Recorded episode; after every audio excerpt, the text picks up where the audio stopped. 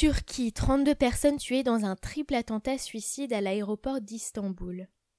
Au moins 32 personnes ont été tuées mardi soir dans un triple attentat suicide survenu dans l'aéroport international d'Istanbul, la plus grande ville de Turquie déjà ensanglantée par des attaques meurtrières ces derniers mois, a rapporté l'agence de presse Dogan.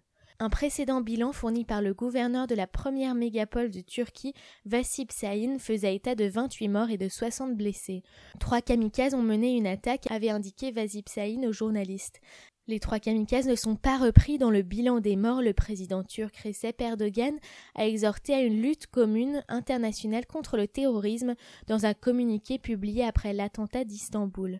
Selon les autorités, des explosions ont d'abord eu lieu à l'entrée du terminal des vols internationaux vers 22 heures. Les assaillants ont mitraillé des passagers ainsi que des policiers en faction. Une fusillade a éclaté et les kamikazes se sont fait sauter. L'attentat n'avait pas été revendiqué trois heures plus tard et des responsables turcs ont estimé prématuré de l'attribuer au djihadisme, tandis que l'agence de presse Dogan évoquait la piste du groupe État islamique en citant des policiers. La télévision a diffusé des images très impressionnantes sur lesquelles on voit un policier tirer sur un terroriste, puis celui-ci blessé, tomber au sol en actionnant sa charge. Un grand mouvement de panique s'est emparé du terminal des vols étrangers lorsque deux violentes explosions suivies de coups de feu ont d'abord été entendues.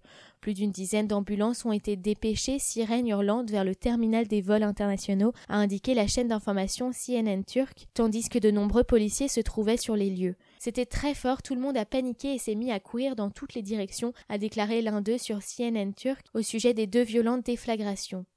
Tous les vols ont été suspendus au départ d'Istanbul, le plus grand aéroport de Turquie et le onzième dans le monde, qui a vu transiter l'an dernier quelques 60 millions de passagers. Je peux confirmer que tous les vols vont être reroutés sur les aéroports environnants, a déclaré un responsable aéroportuaire à l'AFP. Le Premier ministre Ben Ali Yildirim est immédiatement parti d'Ankara pour Istanbul, tandis qu'une réunion de crise a été organisée dans la capitale autour de plusieurs ministres. De nombreux policiers déployés sur les lieux ont établi un périmètre de sécurité selon les images autour duquel étaient rassemblés des groupes de personnes. Des images diffusées sur les réseaux sociaux montraient d'importants dégâts matériels à l'intérieur du terminal et des passagers gisant au sol. Abdullah Agar, un expert des affaires de sécurité et de terrorisme interrogé par CNN turc, a privilégié la thèse d'un attentat djihadiste. Cela ressemble beaucoup à leur méthode, a-t-il dit, en référence aux attaques survenues dans l'aéroport et le métro de Bruxelles.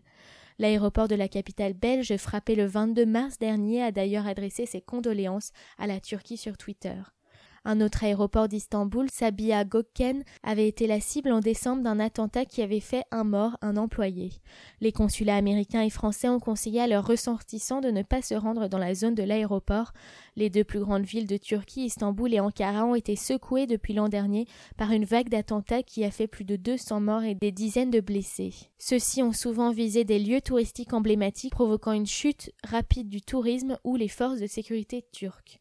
Ils ont été attribués à l'État islamique qui n'en a jamais revendiqué aucun ou aux rebelles kurdes, notamment au TAK, une émanation du PKK, le Parti des travailleurs du Kurdistan qui a repris les armes il y a un an contre le pouvoir turc après un cessez-le-feu de deux ans.